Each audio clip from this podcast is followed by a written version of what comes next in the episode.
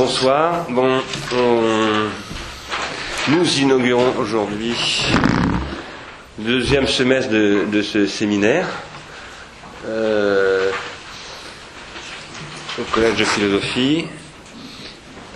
Euh, tant que j'y pense, je voulais vous dire, bien que ce séminaire soit un séminaire du Collège de philosophie et que l'association Ars soit autre chose, il y a un certain nombre de personnes qui participent à ce séminaire qui sont aussi soit membres de l'association Ars Industrialis, soit qui suivent ces travaux. Euh, samedi prochain à 14h, c'est bien ça, Caroline? Au théâtre de la Colline. Nous organiserons une rencontre qui est la quatrième ou la cinquième du genre, euh, qui durera donc de 14h à 17h, euh, sur le thème souffrance et consommation, où nous accueillerons en particulier euh, le docteur Valeur de l'hôpital Marmottan, chef, c'est le médecin-chef de l'hôpital Marmottan. Je pense que vous savez tous que l'hôpital Marmottan, c'est un hôpital qui est, très connu euh, dans le domaine de tra- travail qui a été fait sur la désintoxication, l'addiction, etc. Et donc, euh, le docteur Valeur est un des grands spécialistes français des problèmes d'addiction. Euh, et nous en parlerons avec lui et avec Jean-Pierre Klein.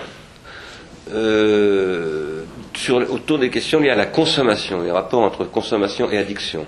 Voilà. Je crois que ce sera une séance euh, très intéressante. Moi-même, j'y ferai une petite intervention autour de, d'un terrifiant fait divers dont vous avez entendu parler, qui est l'affaire des parents, euh, des parents quartiers, euh, qui ont été accusés d'infanticide et condamnés à 10 et 15 ans de réclusion pour infanticide. Euh, je m'intéresserai à leur cas parce que c'était des gens qui souffraient d'addiction à la consommation. Voilà. Euh, donc je voulais dire ça euh, par, rapport à, samedi prochain. Vous dire d'autre part que ce séminaire qui est consacré à diverses questions, dont l'Europe et la politique industrielle, est accompagné là en ce moment de la parution d'un livre de Marc Crépon, qui n'est pas encore en librairie d'ailleurs. Il, il paraîtra dans une semaine ou 15 jours en librairie, voilà, qui s'appelle Altérité de l'Europe, euh, qui sort chez Galilée. Euh, et nous en réjouissons beaucoup. Euh, parce que je crois que ce livre est vraiment dans l'esprit du travail de ce séminaire, et ce séminaire est beaucoup dans l'esprit de- des propos de ce livre. Enfin, je voulais préciser que j'ai appelé mon intervention d'aujourd'hui l'esprit perdu du capitalisme, mais que je lui ai donné un sous-titre qui est Sociopathologie de 1968. Je vais donc parler de 1968, je dirais acte 1 ou première partie, parce que euh, j'ai un texte beaucoup trop long pour une séance, donc euh, je pense qu'on y reviendra euh, dans la suite du séminaire. Je, fais par ailleurs, dans cette séance, je poursuis euh, ce qui s'est, euh, ce que j'avais déjà déroulé dans la séance précédente autour de la question de l'esprit et du rapport entre esprit et industrie. Donc c'est la suite euh, de ce que j'ai déjà pu dire dans ce séminaire. Et d'ailleurs, je vais reprendre des choses pour rappeler un petit peu là où nous en étions et enchaîner. Donc il y a quelques trucs que j'ai déjà dit que je vais rappeler très rapidement. Je commencerai par poser que la question de l'esprit du capitalisme, expression euh, usitée depuis euh, le fameux bouquin de Max Weber, euh, L'éthique protestante et l'esprit du capitalisme, est une question intrinsèquement paradoxale. Car Max Weber montre que si le premier capitalisme est un âge, avant même la concrétisation de la société industrielle, XVIIIe siècle, est un âge nouveau de l'esprit du christianisme, à savoir de l'éthique protestante, il a une vocation inéluctable et dès le départ à la sécularisation et à la rationalisation, c'est-à-dire à l'évacuation de la religion, au règne total du calcul et à ce que Weber appelle le désenchantement. Ça, c'est ce que pose Max Weber de manière très claire dans l'esprit du capitalisme. Il dit le processus de rationalisation, c'est le processus de désenchantement. Or, par rapport à cette question du désenchantement, qui a été aussi le cours de formation d'un nouvel esprit, qu'on pourrait appeler le nouvel esprit scientifique, pour paraphraser un titre fameux, un nouvel esprit politique et laïque, que nous pourrions nommer le progrès et la modernité, ce processus de désenchantement, lorsqu'il est porté à son point d'aboutissement, car je pense qu'il a un point d'aboutissement, c'est-à-dire à sa limite, et je crois que cette limite, c'est ce que nous sommes en train de vivre, et que cette limite s'appelle, enfin moi je l'appelle le capitalisme hyper-industriel. Alors, à ce point limite, la misère symbolique devient une misère spirituelle, où l'esprit, ou pardon, où le capitalisme perd l'esprit. Et c'est pourquoi, au mois de septembre dernier, Monsieur, euh, comment s'appelle-t-il, euh, Kessler, Monsieur Denis Kessler, a annoncé qu'il ouvrait l'université d'été du MEDEF sur le thème Réenchanter le monde. Le capitalisme, c'est-à-dire en France le MEDEF, a mis à son programme le réenchantement du monde. C'est parce que le monde est absolument désenchanté que le MEDEF aujourd'hui dit qu'il faut réenchanter le monde. Évidemment, c'est aussi de la politique de communication politique, c'est même essentiellement ça. Mais enfin, Denis Kessler n'est pas un imbécile du tout. Il sait de quoi il parle, il a des conseillers très outillés, des Foucaldiens notamment, bien connus, et euh, il sait très très bien qui est Max Weber, et il sait très bien ce que veut dire désenchantement et réenchantement. C'est dans ce contexte-là, et c'est de ce contexte-là, que je veux parler d'abord. Mais je veux le faire en revenant au nouvel esprit du capitalisme de Boltanski et Schiapello, qui ont montré, j'avais évoqué leur travail rapidement à une séance précédente, que euh, ce qu'ils appellent la critique artiste,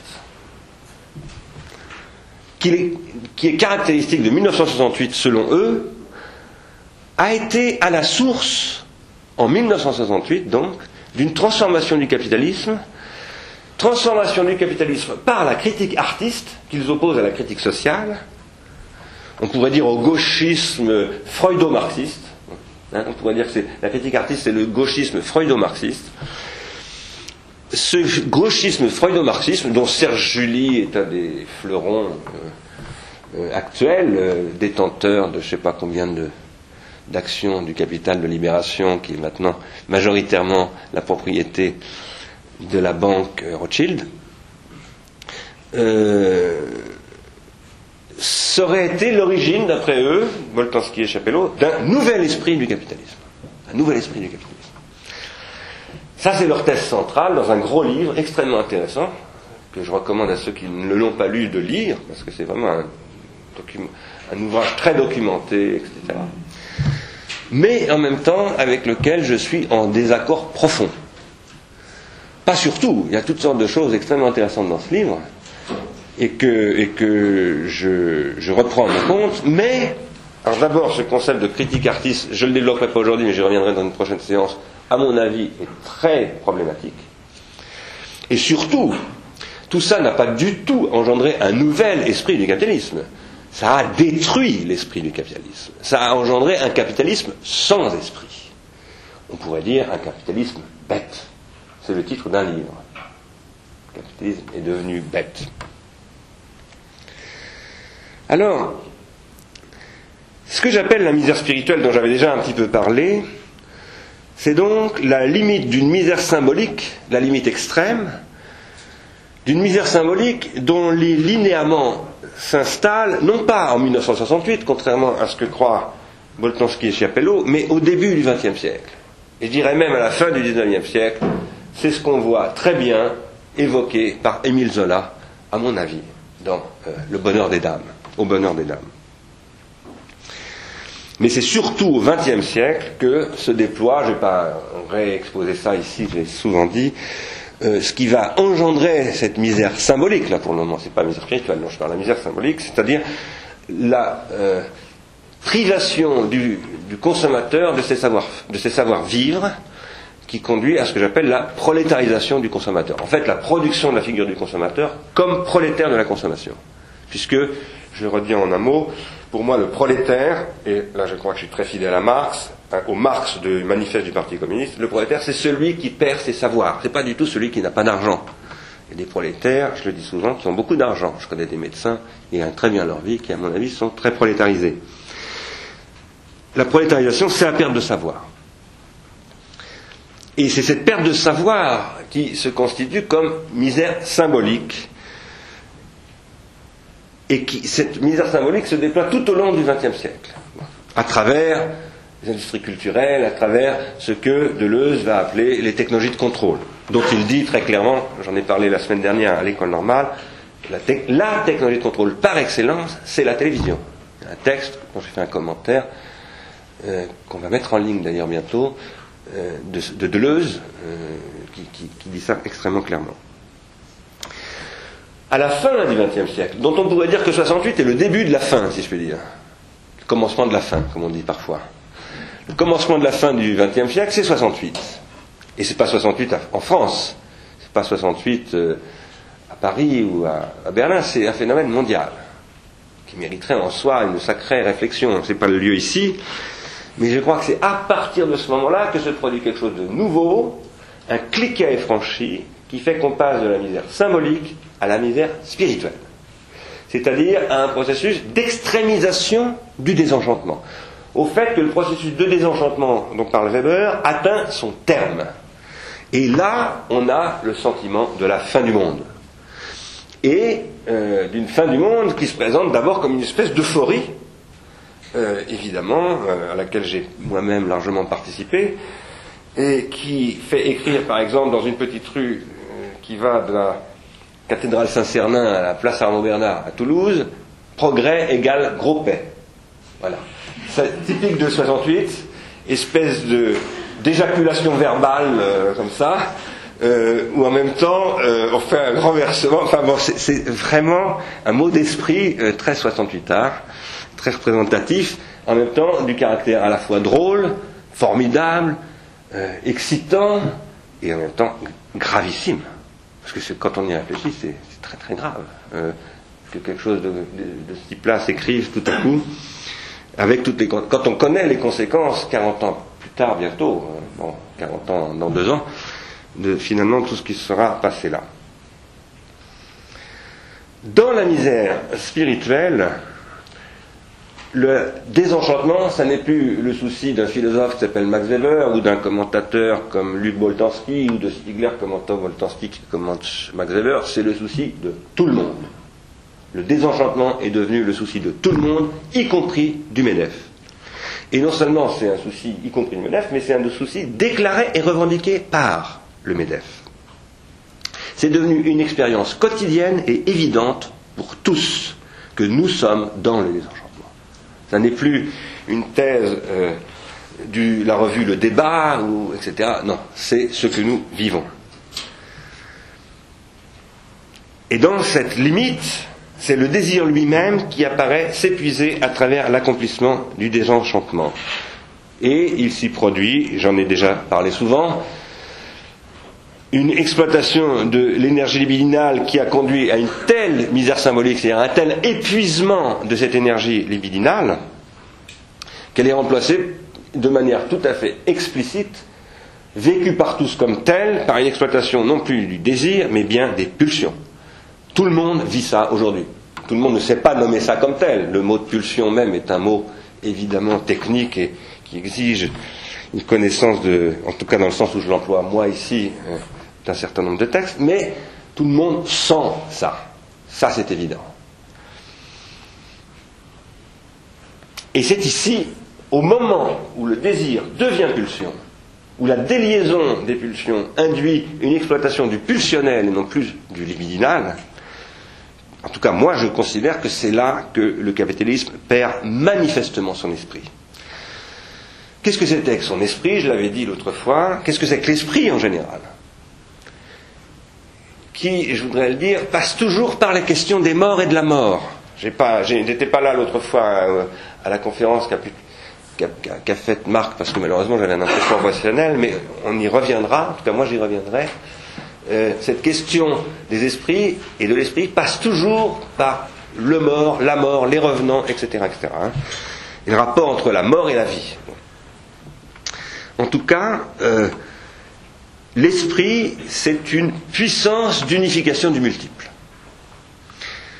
Et c'est aussi une puissance de multiplication de l'un. Multiplication euh, unification du multiple, ça veut dire l'esprit un, l'esprit comme ce qui, par exemple, dans la Trinité unifie, hein, mais en même temps les esprits comme multiplication de l'un. C'est-à-dire que la multiplicité des revenances, etc. etc. Le capitalisme, c'est une modalité de la relation entre l'un et le multiple, et c'est une modalité qui passe par l'âge du machinisme, c'est-à-dire de la reproductibilité, d'une part, et d'autre part par un rapport à la libido d'un type spécifique. Par ailleurs, le capitalisme, c'est, ou ça a été pendant très longtemps, depuis les jeunes capitalistes de Pennsylvanie auxquels s'intéresse au XVIIIe siècle donc Max Weber, ceux qui apparaissent au XVIIIe siècle en Pennsylvanie et en Europe du Nord, c'est une temporalité, et c'est la temporalité d'un projet, d'un projet politique et social qui pendant très longtemps a été appelé le progrès. Car le concept de progrès est indissociable du capitalisme, et le capitalisme est indissociable du concept de progrès. À partir du moment où le capitalisme n'est plus capable de porter un discours du progrès, je pense que le capitalisme est dans une situation très problématique. Ça, c'est une thèse que développent Boltanski et Chapelleau. Hein. Quoi qu'il en soit, l'accomplissement de la misère symbolique comme misère spirituelle suppose une mutation dans le devenir du capitalisme tel que, cette fois-ci je reviens à Boltanski et Chapelleau, dans l'après-coup de 1968, cette mutation du capitalisme se révèle, comme misère spirituelle, être un processus historique de liquidation du surmoi. C'est-à-dire que ce que Hegel, Marx, Nietzsche et Freud avaient appelé la mort de Dieu, chacun dans son style et chacun entendant quelque chose de bien spécifique, dès le début du XIXe siècle, et dont on a pu dire que Kant lui-même en était l'annonciateur, ça devient là quelque chose qu'on appelle la mort, enfin pas la mort, la liquidation du surmoi. En tout cas, moi j'appelle ça comme ça. Mais j'essaierai de vous montrer que c'est ce que, décrivent Chiapello euh, et Boltanski. Le paradoxe, le paradoxe, c'est que cette liquidation du surmoi est en effet revendiquée en 1968, y compris par votre serviteur, euh, comme tous les gens qui ont été des, toute la jeunesse de 68. Euh, oh, il y en avait qui échappaient à ça, mais j'en ai pas connu beaucoup, moi, des gens qui échappaient à ça. Euh, revendiqué comme une liquidation du surmoi contre le capitalisme. C'est-à-dire qu'il s'agissait en 68 de combattre le surmoi en tant qu'il représentait le pouvoir de coercition du capitalisme. Or, cette liquidation du surmoi, c'est ce que disent Boltanski et Chapello, en réalité, elle s'est déclenchée en 68 de manière explicite à Paris, à Rome, à Milan, à Prague, à Berlin, à Tokyo, en Californie, aux États-Unis, dans le monde entier en réalité, hein, dans le monde entier, au même moment, quasiment. Et pas simplement par un processus mimétique, c'est plus compliqué que ça. Elle s'est constituée comme une critique de la répression du désir par euh, le surmoi. Et elle s'est développée ensuite comme le déploiement de la nouvelle forme du capitalisme. Et d'un capitalisme beaucoup plus sauvage qu'auparavant, beaucoup plus capitaliste qu'auparavant, incommensurablement plus capitaliste, pour lequel cette liquidation du surmoi a constitué un avantage fonctionnel absolument majeur, clairement stratégique. Boltanski et Chapelot expliquent très bien, ils reprennent des textes du patron du, CNPF de l'époque, euh, dont j'arrive plus à retrouver le nom, euh, d'une association qui s'appelle Management Moderne. Pardon CERAC, voilà, etc.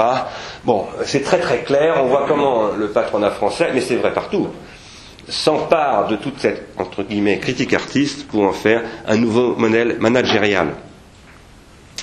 Et ça devient central, structurel, principiel et processuel. C'est-à-dire que c'est un processus qui va se dérouler de manière très systématique. Cette nouvelle forme du capitalisme est donc la liquidation du surmoi en tant que tel, qui a été rendue indispensable par la nécessité imposée par les, ce que j'appelle les technologiques de reconfigurer les modes de vie en totalité. Or, le surmoi est un obstacle à la reconfiguration des, modes de vie. Ce programme de reconfiguration des modes de vie était tout à fait inscrit dans l'essence du capitalisme dès son origine. C'est très précisément comme ça que Max Weber le définissait euh, dans l'esprit du capitalisme. C'est-à-dire, l'esprit du capitalisme, c'est une manière de reconcevoir, euh, de faire le re-engineering en quelque sorte des modes de vie des producteurs et des consommateurs. Ça, il le dit, il le décrit sur les, en particulier les gens qui les jeunes, les nouveaux capitalistes, les, premiers capitalistes américains qui se chargent d'aller ramasser dans les fermes euh, la, dentelle qui est fabriquée par les, fermiers et de les faire se soumettre à un mode de production répondant à une clientèle, à habituer cette clientèle à consommer tout ça. Bon, bref, ils se mettent à réorganiser la vie. Alors, tout ça, par ailleurs, on en a déjà parlé plusieurs fois dans ce séminaire, passe par euh, la baisse de la valeur esprit chez euh, euh, Paul Valéry. Dès 1939, on n'est pas en 1968, dès 1939, Paul Valéry pose ce problème. Dans ces termes-là, baisse de la valeur esprit. Quand je dis dès 1939 et dit le XVIIIe siècle, ce que je veux dire, c'est que ce processus du capitalisme qui consiste à reconfigurer les modes de vie, à ce que, en ce que, qui consiste en ce que cette reconfiguration des modes de vie dès 1939 est vécue comme une baisse de la valeur esprit, nous donne à penser que ce processus n'a pas du tout commencé en 1968. Il a commencé dès le début du capitalisme, il s'est surtout intensifié au début du XXe siècle, et 39 ans après le début du XXe siècle, Paul Valéry en fait le sujet d'un texte extrêmement grave, écrit six mois avant la Deuxième Guerre mondiale, où il dit ça va très mal finir, très très mal finir. Alors, tout ça nécessite, puisque nous parlons de valeur esprit, nous parlons de sublimation, de surmoi, de principe de plaisir, tout ça nécessite une nouvelle analyse, à nouveau frais, des questions de la sublimation, du surmoi, du principe du plaisir, dans leur relation à l'économie, à l'industrie, à la technologie, etc. Ces questions, elles ont été au cœur de la pensée d'un déclencheur majeur de 1968 qui s'appelle Herbert Marcuse qui enseigna en Californie euh, et qui eut comme euh, meilleure élève Angela Davis, dont on m'a parlé euh, la semaine dernière à Chicago. Angela Davis, qui ensuite s'est retrouvée en prison, accusée honteusement par le FBI et qui a failli très mal finir. bon, enfin, je ne vais pas rentrer dans ces détails, mais certains d'entre vous ici se souviennent très bien, ont dû faire comme moi des manifestations pour Angela Davis. Angela Davis était l'étudiante d'Herbert Marcuse. Et quels étaient les objets de Marcuse C'était les rapports justement entre sublimation et désublimation. C'est lui qui a fabriqué ce concept pour la première fois. Sur moi, plaisir et réalité dans leur relation au capitalisme et à la technique et à l'industrie. En parlant de ça, je suis en train d'ouvrir un chantier dans ce séminaire de relecture de Marcuse. Je suis très critique sur. Euh, je parle là de Héros et civilisation, qui est pour moi le grand livre de Marcuse, parce que je pense que l'homme unidimensionnel est beaucoup moins intéressant, beaucoup moins fort. Je pense que Héros Civilisation est un grand livre, et en même temps un livre extrêmement problématique, qui repose sur une lecture freudienne très contestable, et que cette contestabilité, si je puis dire, de Marcuse a été euh, au cœur de la contestation, ce qu'on appelait la contestation de 68. Euh, en particulier comme discours de qu'on appelle la libération des instincts et la liquidation du surmoi, à laquelle il faut être clair que Marcuse n'appelle pas. Si vous avez lu ce texte, si vous vous en souvenez, Marcuse ne dit pas il faut liquider le surmoi, parce que lui a vu que c'est le capitalisme qui liquide le surmoi. Lui, il l'a vu.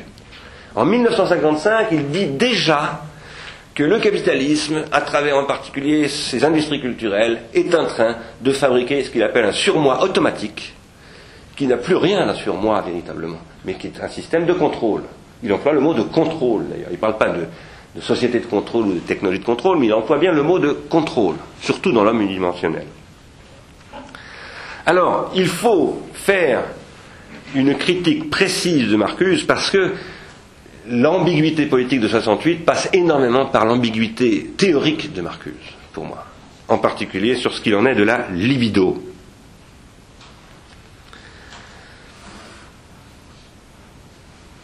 Alors, je ne vais pas parler de Marcuse maintenant, beaucoup, j'en reparlerai dans une prochaine séance. Je voulais le mettre en point de mire pour que vous voyez vers où je voudrais aller, en parlant du fait que le capitalisme a perdu l'esprit.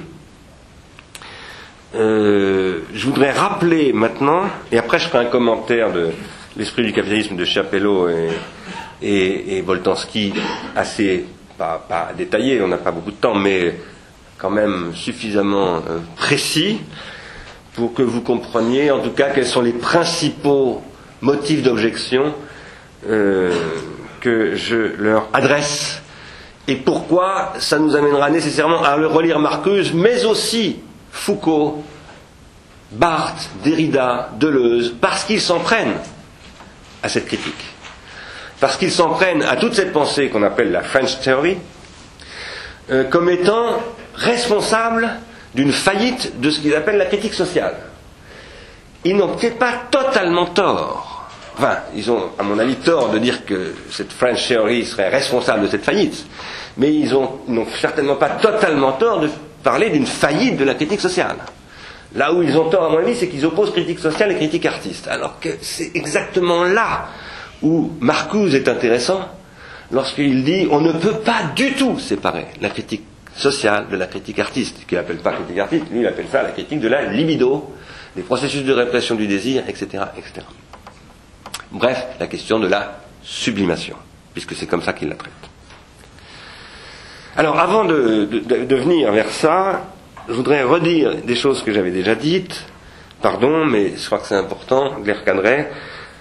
Premièrement, que la question de l'esprit, c'est en général la question du nous, comme rapport des jeux entre eux, ce que j'appelais tout à l'heure la question de l'un, chez nous, si je puis dire, nous qui sommes les êtres après le moderne, ou dans le moderne, nous qui disons je, donc qui sommes des êtres qui sommes individués psychiquement sous la forme de je, de première personne du singulier. Notre question de l'esprit à nous qui disons je, qui parlons en première personne, c'est le nous. Cette question du nous, euh, c'est la question de l'esprit. C'est ça la question de l'esprit. Et donc, je disais l'autre fois que s'il est vrai que l'individuation collective est, comme l'individuation psychique, un processus d'adoption, d'adoption d'idées, d'adoption de techniques, d'adoption d'immigrants, etc., d'adoption d'enfants, y compris ces enfants entre guillemets génétiques, parce que tout enfant doit être adopté, puisqu'il doit être reconnu devant un officier d'état civil, ça veut dire qu'il faut une procédure d'adoption, même pour un enfant entre guillemets biologique. Donc il n'y a que de l'adoption dans les faits symboliques humains. Et tandis que cette adoption a, essentiellement partie liée à ce que Freud appelle l'identification, au sens où j'en ai parlé ici il y a un mois ou deux, la question du nous, c'est celle de la consistance en tant qu'il n'existe pas. Je, veux rappeler ça, je l'ai déjà dit, je vous demande pardon de me répéter, mais je veux le redire, c'est extrêmement important.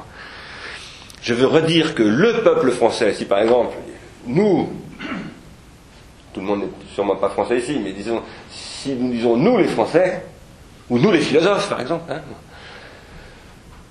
nous les Français, ça n'existe pas le peuple français. Le peuple français n'existe pas. Et comme le dit Paul Klee, le peuple manque. Structurellement, le peuple, ça n'existe pas. Ça n'a jamais existé et ça n'existera jamais. C'est aussi Rousseau qui dit ça, quand il le dit à propos de l'homme de la pure nature. Mais le peuple n'existera jamais. Est-ce que ça veut dire que c'est une question caduque? Sûrement pas. Parce que, je le dis souvent, la justice n'existe pas non plus. Elle n'a jamais existé. Si on appelle justice la non-injustice. Elle n'existera jamais. Et pour autant, nous ne nous sentons pas du tout en droit de renoncer à la justice. Le français n'existe pas non plus. Le français, ça n'existe qu'à travers les Français qui parlent, et donc le français n'existe pas, mais le français consiste, la justice consiste, le peuple consiste. Là où il manque, précisément. Donc la question qui m'intéresse, c'est la question des consistances. Je, le répète parce que la question de la misère spirituelle, c'est la question de l'inconsistance. Et c'est la misère du nous où le nous ne consiste plus. Bien sûr qu'il y a des gamins dans des banlieues qui considèrent qu'ils ne, se sentent plus du tout désirés rentrer dans la République. Ah oui, mais c'est parce que la République n'est pas du tout capable de leur donner le désir de la République. Il n'y a pas de désir de la République. Il y a des fantasmes, il y a des obsessions, il y a des discours paranoïaques, il y a toutes sortes de machins sur la République qui existent. Mais quant à une consistance aujourd'hui de, ce nous républicain, je pense qu'elle est extrêmement problématique. La question, pour moi, de ce séminaire, dans sa deuxième partie en particulier, telle que je l'ouvre aujourd'hui à travers ce nouveau ce discours sur le nouveau capitalisme, la question de discours aujourd'hui, c'est qu'en est-il du nous à l'époque du capitalisme, mais pas simplement à l'époque du capitalisme, d'abord à l'époque du capitalisme en général, mais plus particulièrement à l'époque du capitalisme hyper-industriel. Selon le nouvel esprit du capitalisme de Boltanski et Schiapello, la genèse de l'esprit que j'appelle moi-même hyper-industriel, ou de la misère spirituelle que constitue cette époque, ce serait intrinsèquement lié, donc, d'après Chapello et Voltansky, à la critique artiste de 68, laquelle fut donc largement inspirée par la critique du surmoi, elle-même fondée sur la pensée freudienne de la libido et de sa répression. Cette thèse, qui est très intéressante, stimulante, incontestablement opératoire, est pourtant probablement insuffisante et peut-être même profondément fausse. En tout cas, elle est profondément insuffisante, précisément en ceci que pas dans une seule ligne de ce gros livre qui fait presque mille pages, on ne fait allusion à la théorie freudienne. Il n'y a aucune référence à Freud. Il n'y a aucune interrogation sur qu'est-ce que c'est que ces catégories de désir, de pulsion, de répression, de rien c'est considéré, si vous me permettez l'expression, comme de la gnognotte. C'est-à-dire ça fait partie d'un magasin d'antiquités, où d'ailleurs Foucault, Habermas, Heidegger, Marcuse, tout ça c'est au même plan. Et ça, ne fait l'objet d'aucune discussion. Alors, est-ce que c'est parce que la sociologie considère euh, en droit de ne pas euh, débattre des concepts sur le plan conceptuel, mais uniquement comme des objets sociaux? Peut-être. Si c'est le cas, c'est triste. Parce que le père fondateur de la sociologie, c'est Max Weber, pour moi. La grande sociologie à la Boltanski. Alors Max Weber avait une toute autre vision de la sociologie. C'était un philosophe, il se présentait comme un philosophe. Non pas que je veuille tout rapporter à un philosophe, c'est pas ce que je veux dire. Ce que je veux dire, c'est qu'il revendiquait dans la sociologie un travail fondamentalement conceptuel. Cela étant, là où la question est difficile, c'est que la psychanalyse elle-même, en négligeant, comme je l'ai soutenu ici également, la question du passage du psychique au collectif, puisque j'ai essayé de montrer que Freud ne parvient pas à penser ce saut du psychique au collectif, même si, comme ça, on me l'a fait remarquer, bien sûr, il y a des textes, des tas de textes où Freud parle de cette question, mais je crois qu'il ne parvient pas à l'articuler, parce qu'il lui manque le concept d'individuation de Simondon, en particulier. La psychanalyse ne permet pas en l'état de penser la misère spirituelle contemporaine. C'est-à-dire, le malentendu quant au surmoi. J'aurais pu appeler, j'ai appelé cette conférence sociopathologie de 1968, j'aurais pu aussi l'appeler le malentendu quant au surmoi. Il y a un énorme malentendu quant au surmoi. Elle ne permet pas de penser ce malentendu quant au surmoi, ni donc une autre politique. Car une politique, c'est une politique du surmoi. La politique, c'est ce qui fait la loi. avant toute chose. La politique, c'est ce qui permet le débat public sur des règles de vie communes qui d'abord se constituent sous forme de loi dans un parlement, sur une agora, peu importe où. Alors on dit toujours la politique c'est le pouvoir, mais c'est d'abord le pouvoir juridique. C'est le pouvoir de faire loi. Et la loi, c'est le surmoi. Ça nous plaît ou ça nous plaît pas, parce qu'on a du mal à penser le surmoi ou parce qu'on a du mal à penser la loi, mais il n'y a pas de doute possible sur le fait que la loi, c'est le surmoi. Le chemin pour penser ces questions est parsemé d'énormes et redoutables embûches. À commencer par tous les discours réactionnaires ou de restauration qu'on entend proliférer partout, et en tout premier lieu celui de M. Finkelkraut. C'est parsemé de redoutables embûches et nous y tombons tous dans ces embûches. Euh, ne nous faisons pas d'illusions. Le problème est extrêmement compliqué et nous nous prenons perpétuellement les pieds dans le tapis du sujet. Avec nos gosses, avec nos copains, avec nos épouses, nos maris, nos maîtresses, nos amants, etc., euh, nous pataugeons dans le problème en permanence et qui est le problème du désamour. Je le dis après avoir vu un formidable film hier soir au Centre Pompidou. Je fais de la pub pour ma nouvelle boutique, euh, qui est de Pippo Del Bono, dont j'arrive plus, Gente Plastique, qui est absolument magnifique sur le désamour. Si vous avez l'occasion de voir ce spectacle, c'est vraiment génial, absolument génial. Et si je peux, j'en présenterai un extrait, parce que j'ai demandé l'autorisation dans ce séminaire quand on aura accès à un projecteur. Euh, le titre c'est euh, Gente Plastique. Non, c'est pas ça? Plastica, Gente Plastica. Je, malheureusement, bon, mais je vous le donnerai, euh, je, le mettrai sur, on le mettra sur le site d'Ars Industrialis, on le recommandera. C'est le désamour. La question, c'est le désamour. Freud a parlé de l'amour. On parle de l'amour, comme disait, euh, comment il s'appelle, le chanteur euh, euh antillais, là, euh, adorable. Bon, il n'y a, qu'au niveau de l'amour que ça marche toujours. Vous vous souvenez pas Comment il s'appelle Pardon oh, Il est vieux, là. Pardon Non, Henri Salvador. Si, si, c'est Henri Salvador. Au niveau de la communication, c'est pas la joie, c'est pas la joie. Au niveau, il n'y a qu'au niveau de l'amour que ça marche toujours. aujourd'hui, ça marche plus. C'était avant 68, ça. Hein. C'était avant 68. Je m'en souviens très bien, j'étais enfant, je devais avoir 12 ans. Euh, ça marche plus, c'est ce que dit Pippo del Bono. Ça marche plus. On n'aime plus, on ne s'aime plus.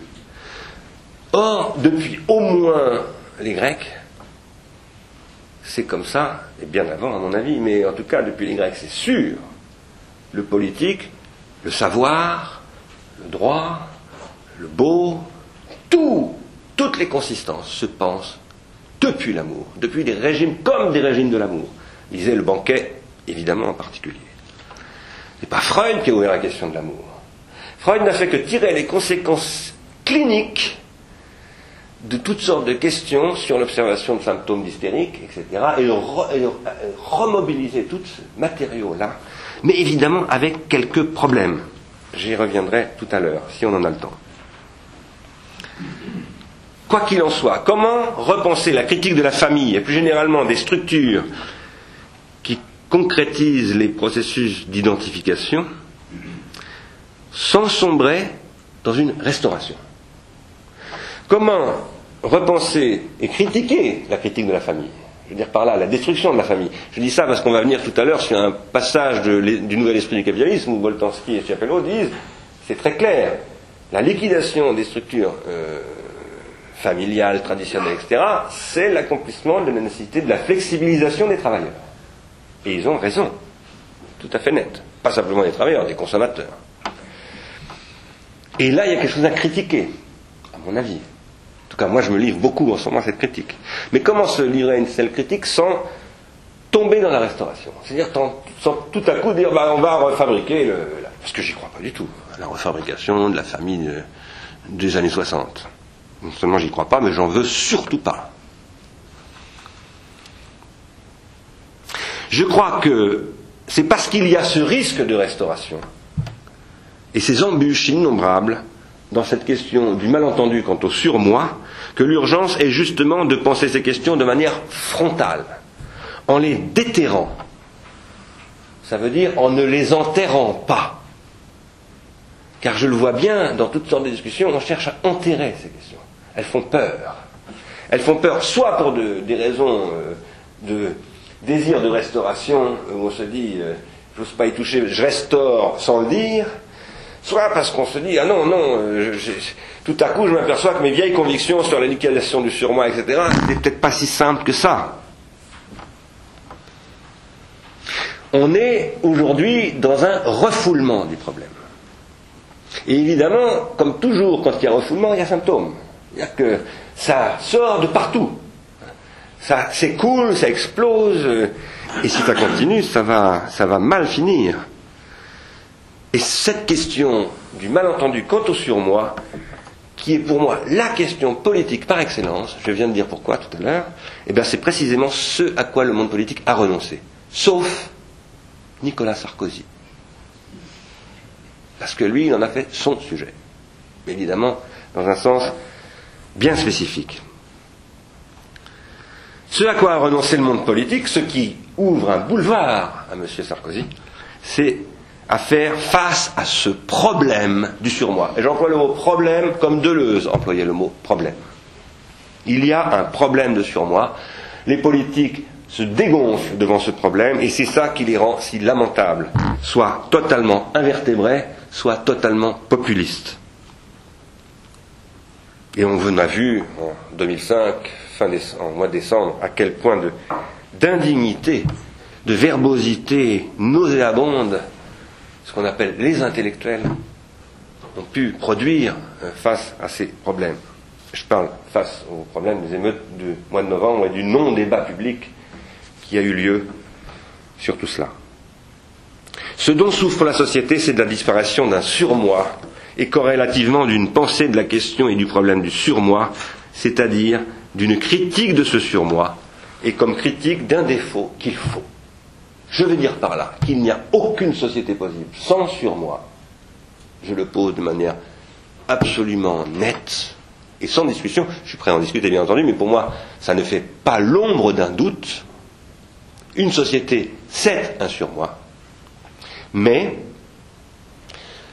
la société que je souhaite, c'est une société qui critique son surmoi. C'est-à-dire que c'est un surmoi qui fait défaut, comme le peuplement. Autrement dit, c'est un surmoi constitué de consistance et pas simplement d'existence ou de subsistance. C'est aussi parce que la psychanalyse n'est pas parvenue à penser politiquement cette question du surmoi que les mirages et la démagogie de ce qu'on appelle donc la critique artiste, dans le bouquin de Boltanski, et la réappropriation par le management et par le marketing de ces mirages et de cette démagogie et de ces fantasmes aussi, ou la fabrication de ces fantasmes. Et finalement, le renoncement politique à penser, à critiquer et à modifier cet état de fait, c'est parce que la psychanalyse n'a pas réussi à penser politiquement cette question du surmoi que tout ça a été possible et que la critique sociale s'est coupée de la critique artiste, et réciproquement. En effet, il y a eu une coupure, ça on ne peut pas le, nier. Dans les faits, ça s'est vraiment joué. Moi, par exemple, j'ai adhéré fin 68 au Parti communiste français en disant ces petits cons euh, d'étudiants m'emmerdent. Ils font pas de critique sociale. Voilà. J'ai choisi mon camp du côté de la critique sociale, après avoir été plutôt du côté de la critique artiste. De fait, il y avait réellement euh, cette euh, alternative, en France en tout cas, c'était très clair. Et c'était très difficile de prendre une décision. Il y en a beaucoup qui ont renoncé à prendre une décision, qui n'ont pas voulu choisir entre les deux.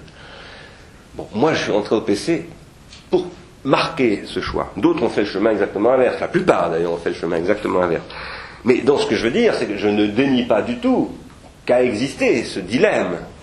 Ce que je dis, c'est qu'il est de surface et qu'en profondeur, c'était parce qu'on n'arrivait justement pas à articuler intelligemment critique sociale et critique artiste que ce processus était le processus d'un symptôme de misère, de ce que j'appelle la montée de misère spirituelle, qui allait conduire au fait que, à ce que j'ai appelé tout à l'heure, le paradoxe euh, de l'esprit du capitalisme, au fait que finalement, cette liquidation du surmoi qui était conçue comme une lutte contre le capitalisme répressif s'est retournée en une réalisation d'un capitalisme beaucoup plus efficace, beaucoup plus violent, beaucoup plus méchant, disons-le.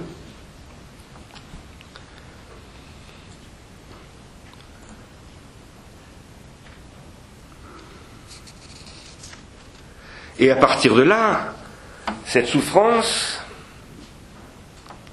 a pu se généraliser après la critique, par ailleurs justifiée d'un surmoi qui était effectivement très répressif.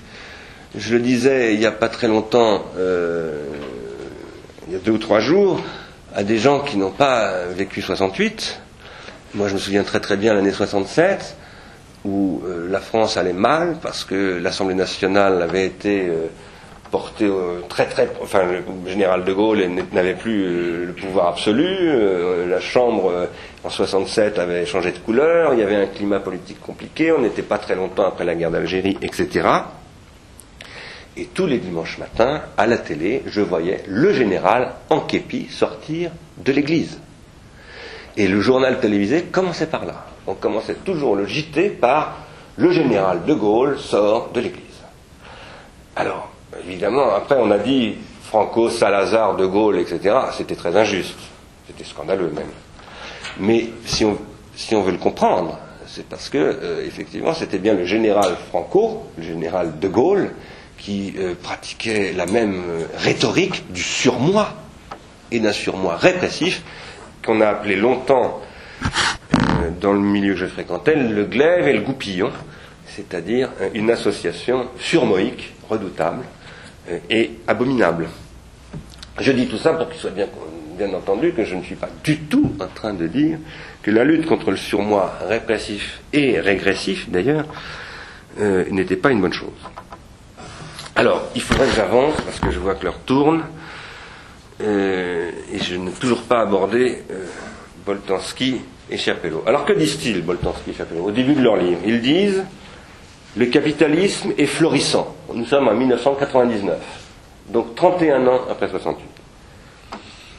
Il commence par dire, c'est page 18, le capitalisme est florissant. Il ne s'est jamais aussi bien porté. Il gagne énormément d'argent. Jamais le capital a rapporté autant d'argent par rapport au travail. Jamais il n'a été aussi efficace, aussi dynamique. Et pourtant, ils disent, il est en danger. Et ce danger, c'est la démotivation.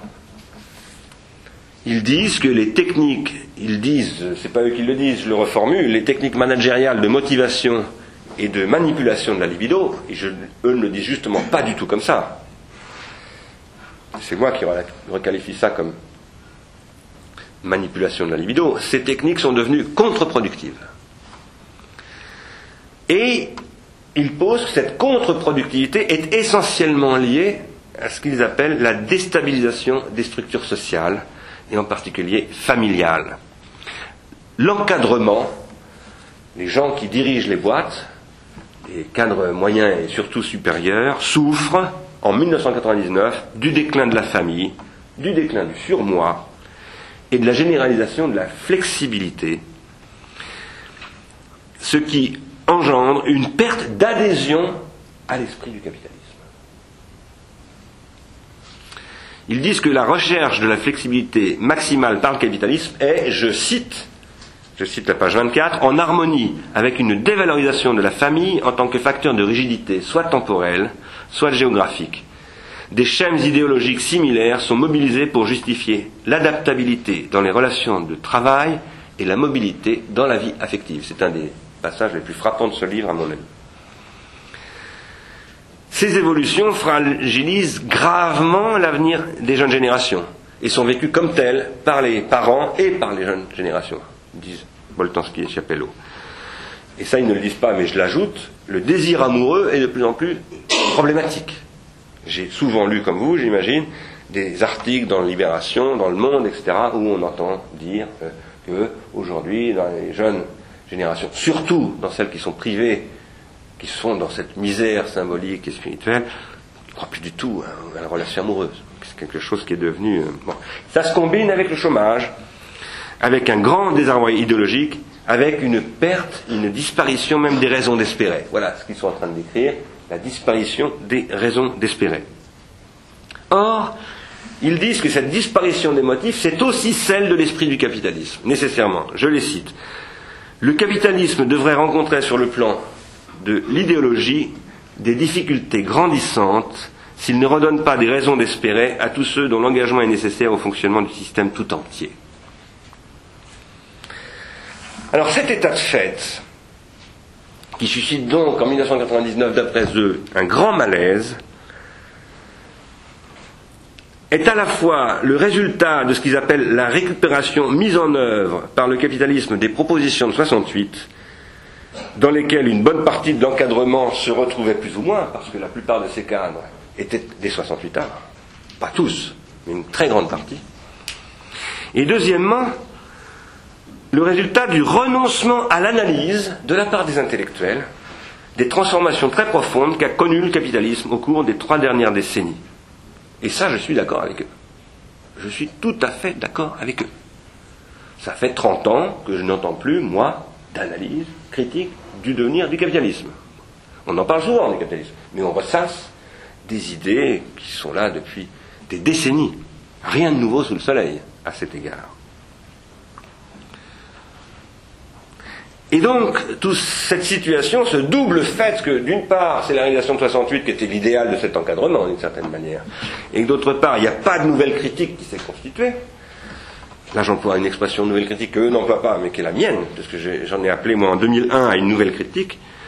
Ça laisse cet encadrement totalement démuni pour se situer par rapport à ces évolutions, du fait, je cite à nouveau, Boltanski, des occasions manquées par ceux qui auraient dû être particulièrement vigilants quant aux risques induits par ces transformations, de résister à certains micro-changements, lourds de conséquences, notamment pour n'avoir pas vu que la récupération mise en œuvre, ils, écrivent tout en attaché, hein. récupération mise en œuvre, c'est une expression, une locution, par le capitalisme de certaines de leurs propositions, de leurs propositions, qui, Foucault, Deleuze, Derrida, Barthes euh, et tant d'autres, Lacan, euh, tous les psychanalystes, etc., devaient les amener nécessairement à réinvestir en analyse et à se déplacer à leur tour.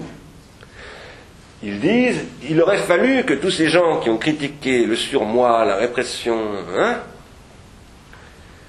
voient les effets de leur critique tels que le capitalisme s'en était emparé et qu'ils affinent leur critique. Et ils ont raison indubitablement. On ne peut absolument pas, en tout cas moi, je ne peux pas ne pas être d'accord à 100%, je dirais même à, 1000% avec ce discours.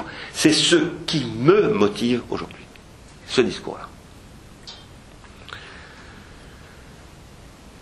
Ils définissent la... Pardon bon, On y reviendra dans la discussion, si vous voulez bien. Parce que sinon, j'y arriverai pas. Euh, ils définissent la politique comme volonté d'une façon de vivre. Et ils disent, s'appuyant sur Max Weber en réalité, hein, là ils ne font que paraphraser Max Weber, ils reviennent à Max Weber, la rémunération est insuffisante pour susciter l'engagement dans le capitalisme.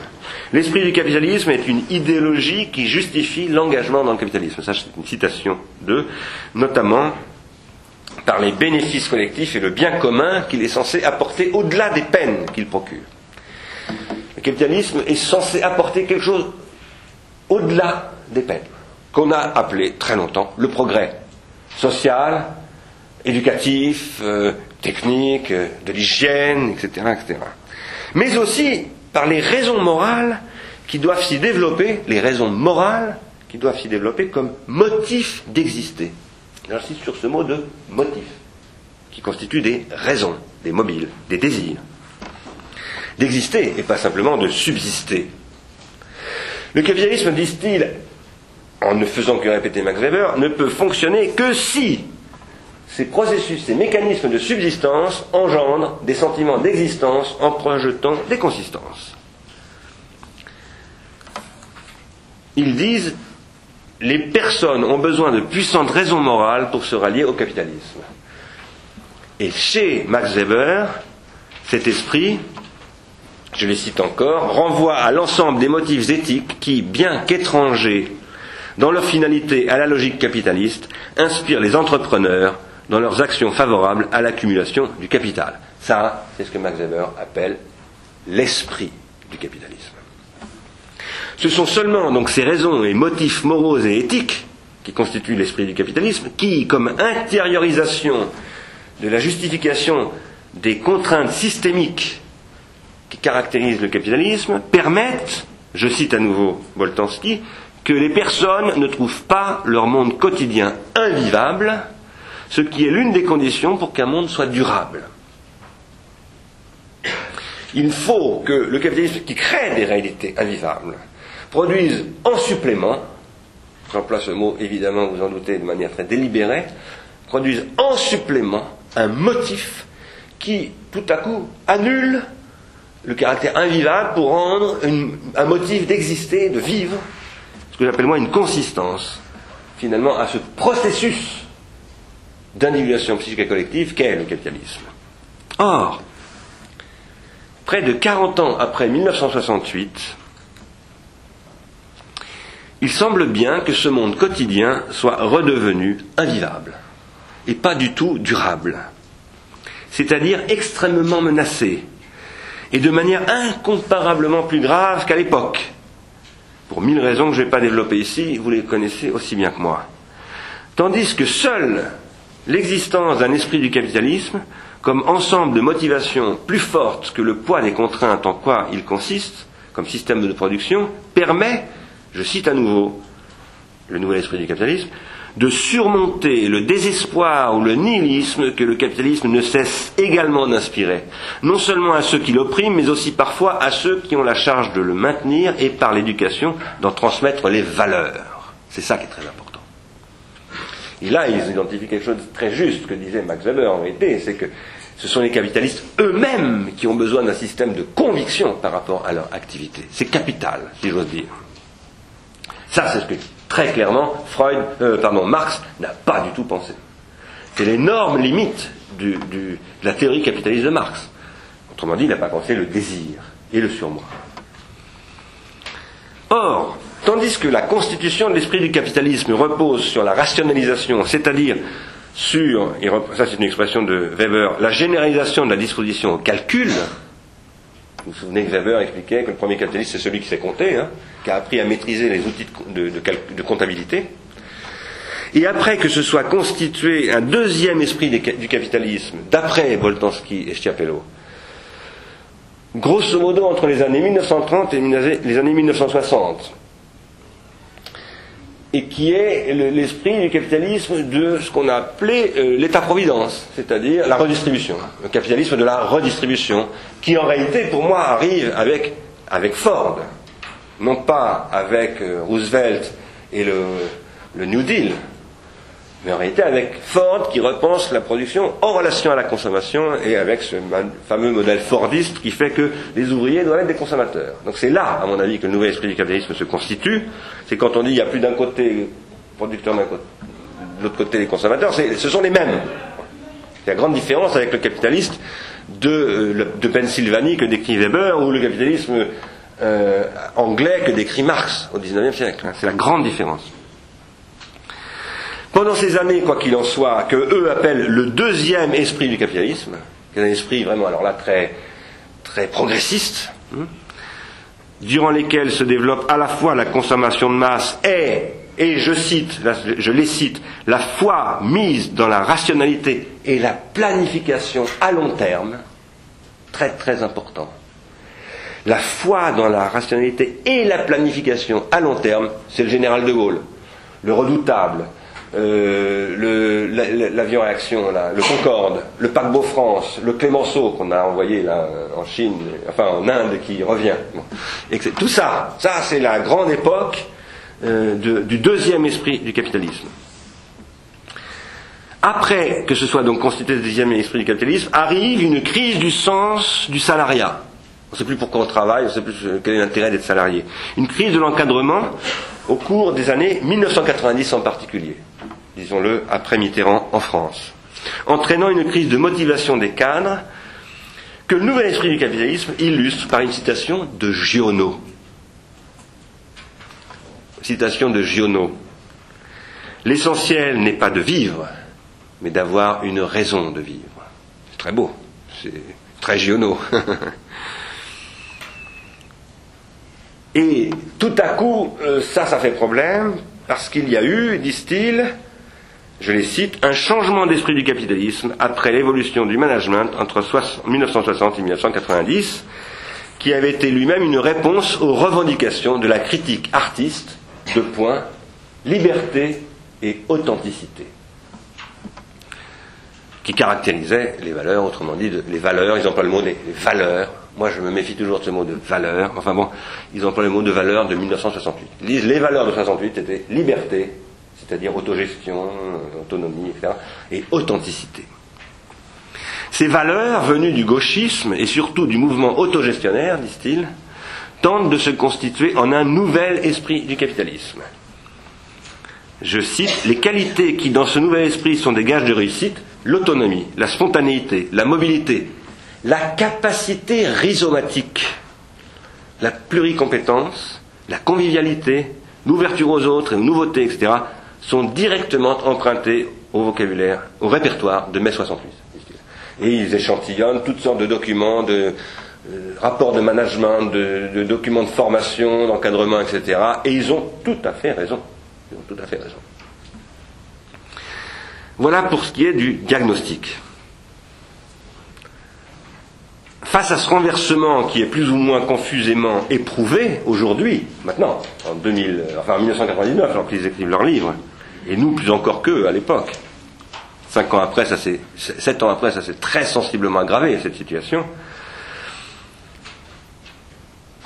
Et qui voudrait lutter contre les diverses formes de cynisme auquel a conduit la critique de la morale bourgeoise, récupérée et mise en œuvre par le capitalisme ayant perdu l'esprit, ils disent que l'ancienne critique artiste se cherche de nouvelles valeurs. Il y aurait une nouvelle critique artiste. C'est la fin de leur. Ils parlent d'un renouvellement de la critique à travers une nouvelle critique artiste qui chercherait de nouvelles valeurs et qui a commencé par se décliner à travers les droits de l'homme, l'éthique au sens mou, c'est pas eux qui parlent, c'est moi, la protection de l'environnement et des animaux, etc., etc. Alors, je vois qu'il est 8h10 et que euh, il faudrait qu'on puisse discuter. Je ne vais pas avoir le temps, malheureusement. Euh, je suis très à la bourre sur mon truc. Euh, vraiment très à la bourre. Bien dommage. Euh, je ne vais donc pas continuer parce que je pense qu'il faut qu'on discute. Et on verra si je peux caser une autre séance plus tard. je voudrais simplement dire, pour qu'on ait le temps d'une discussion, que, comme je l'ai dit en commençant, bien plus que l'apparition d'un nouvel esprit, ces valeurs issues de 68 constituent pour moi, enfin, est-ce qu'elles sont issues de 68 C'est une question. Mais en tout cas, euh, ce qui est décrit là, par ce diagnostic, ça ne constitue pas du tout l'apparition d'un nouvel esprit du capitalisme, ça constitue la liquidation de l'esprit du capitalisme. Ça constitue le fait que le, le capitalisme n'a plus d'esprit. Et comme donc le disent les gens du MEDEF aujourd'hui, est totalement désenchanté. Je crois que le grand problème que va poser ce livre, donc malheureusement je n'ai pas eu le temps du tout d'échantillonner tous les textes, les passages qui font gravement problème, euh, mais où en gros ils disent, pour aller vite, finalement le capitalisme a réussi dans le domaine de la critique artiste. C'est-à-dire que par exemple, face à la massification des comportements, avec l'industrie de masse qui produisait des, automobiles toutes de la même, sur le même moule, euh, etc. On a réussi à produire un marketing qui fait maintenant tout sur mesure, c'est-à-dire qu'on peut personnaliser la réponse aux demandes individuelles, etc. Bref, ils disent, oui, ben, il a réussi, le capitalisme a réussi à satisfaire la demande d'authenticité. Par exemple, en faisant des bistrots de 1900 pour les gens qui, sont un peu rétro, euh, en, ménageant. Alors même s'il y a des limites, il y a des problèmes, parce que par exemple les gens qui veulent aller en Égypte pour se dépayser, ah c'est embêtant, ils disent tiens, mon voilà un palier, donc euh, il y a des limites à ce capitalisme, mais ils disent grosso modo ça a marché. Ce qui n'a pas marché, c'est la critique sociale. C'est-à-dire qu'on n'a pas vu que tout ça engendrait du chômage, de la, flexibilité, de la, précarité, ce qu'ils appellent de l'insécurité. Et donc, du côté du désir, ça a très très bien marché. Il n'y a pas de problème. Là où ça n'a pas bien marché, c'est du côté de la subsistance. C'est-à-dire comment on protège les enfants, euh, euh, comment on a du boulot, euh, comment on boucle les fins de mois, bon, comment on trouve un appart, etc. Je trouve, je suis convaincu qu'il se trompe profondément. Et que ces deux problèmes n'en forment qu'un. Qu'en aucun cas, d'abord, le capitalisme n'a pas du tout réussi dans ce discours de l'authenticité, y compris parce que le problème, pour commencer, n'est pas l'authenticité. D'où vient ce mot d'authenticité? Il vient d'un livre traduit de Adorno qui s'appelle Le jargon de l'authenticité. Eigentlichkeit en allemand. Eigentlichkeit venant lui-même d'un certain Martin Heidegger. Mais Eigentlichkeit, ça ne se traduit pas par authenticité. Je pense que tu es d'accord avec moi, euh, Marc. Eigentlichkeit, ça, se traduit par propriété, par exemple. Euh, par être propre, mais pas par authenticité. Il y a d'autres mots, il y a des mots en allemand pour dire authenticité. Echtheit, euh, authenticité, ce sont les mots par lesquels on traduit authenticité. Comment se fait-il qu'ils utilisent ce mot d'authenticité? Bah, D'abord parce que ce mot a été brandi, effectivement, en 68, euh, et surtout après 68, comme un discours de troisième zone de la philosophie ou de la politique de, comptoir ou de prise unique, euh, dont malheureusement certains philosophes ont cru devoir servir la soupe, hein, si j'ose dire, à ce populisme philosophique. Parce que, par exemple, mon ancienne professeure, Madame Escoubas, que j'estime beaucoup par ailleurs, a eu l'extrême faiblesse de traduire elle-même le livre d'Adorno qui s'appelle le jargon de, enfin, qui s'appelle pas le jargon de l'authenticité, par ce titre, le jargon de l'authenticité. Sous la pression, d'ailleurs, je crois, de Miguel Amassour, qui a toujours exécré le discours de Heidegger sur la. Mais, en tout état de cause, la question euh, philosophique de l'Eigentlichkeit, c'est pas du tout l'authenticité. Le mot authenticité, vous ne le trouvez pas chez Guy Debord, ni chez Marcuse. Jamais le mot euh, authenticité chez ces gens-là. Ils sont bien trop intelligents pour utiliser un mot si fade, pour énoncer de telles fadaises qu'il faudrait euh, reconstruire l'authenticité. Les philosophes savent très bien que c'est un discours niais, c'est du Bouvard et Pécuchet. Mais Boltanski et Chapelot, eux, ne le savent pas. Donc ils réintériorisent tout ce discours sans du tout travailler au niveau des bases conceptuelles, au niveau des axiomes, et ça les amène à dire donc que le capitalisme a réussi dans un programme critique qui croit être la critique de quoi alors finalement? Parce qu'ils disent au, bout du compte, ils disent qu'est-ce que c'est euh, Qu'est-ce que c'est que la pensée 68 Parce qu'ils reprennent l'expression pensée 68, qui est une, expression que nous devons à Luc Ferry et à Alain Renault. Finalement, ils disent, bah oui, la pensée 68, alors c'est plus compliqué qu'on ne le dit. C'est la critique de l'authenticité. Hein, ils disent c'est Derrida, c'est Foucault, c'est Deleuze, qui disent, alors qu'est-ce qu'ils disent, Derrida, Foucault et Deleuze? Il n'y a que des simulacres. On ne peut pas distinguer l'authentique et l'inauthentique, donc tout se vaut. Finalement, euh, bon, euh, capitalisme, pas capitalisme, tout ça, il n'y a pas de critique possible. Et par conséquent, euh, ça fait partie, ça aussi, du magasin des accessoires. Ça fait partie des choses, comme Freud tout à l'heure, on ne l'analyse absolument pas. On en fait des phénomènes sociologiques avec lesquels on ne discute absolument pas parce qu'on les met au même plan que les comportements des gens qui vont dans les cafés 1900. Il y en a d'autres qui vont au séminaire euh, rue d'Ulm écouter Deleuze ou ailleurs écouter Lacan. Deleuze ou Derrida. En fait, euh, ce livre qui en appelle une un renouveau de la critique renonce complètement à la critique. Parce que la critique, c'est pas simplement euh, d'enfiler euh, des, constats critiques, euh, au sens de montrer les limites d'un certain nombre de choses. C'est à un moment donné fabriquer des concepts. Et je pense que si ce livre y renonce, c'est parce qu'il renonce à toucher au vrai sujet qui est le désir et le surmoi. Il décrit sans cesse la destruction du surmoi par le capitalisme, à travers la famille, à travers toutes sortes d'autres choses. Je ne vous en parle pas, la morale, tout ça. Ils. Alors ils font vraiment une, espèce d'encyclopédie de la destruction du surmoi qui est remarquable en plus. Hein. C'est vraiment une formidable enquête du type euh, La misère du monde de Bourdieu, quoi, hein, mais orienté dans le domaine du managérial, du marketing. Il y a un matériau formidable, mais ce matériau n'est pas du tout exploité. Il devrait l'être, à mon avis. Parce que euh, la vraie question n'est jamais posée. Cette question, celle sur moi. Alors, étant donné qu'il est 8h15 et que ça fait plus d'une heure que je parle, je vais m'arrêter là. Euh, j'ai pas parlé de la moitié de ce que je voulais faire, mais tant pis. Et on va ouvrir la discussion. On verra si on peut refaire une séance. Euh, voilà. Excusez-moi, qu'est-ce que tu me dis?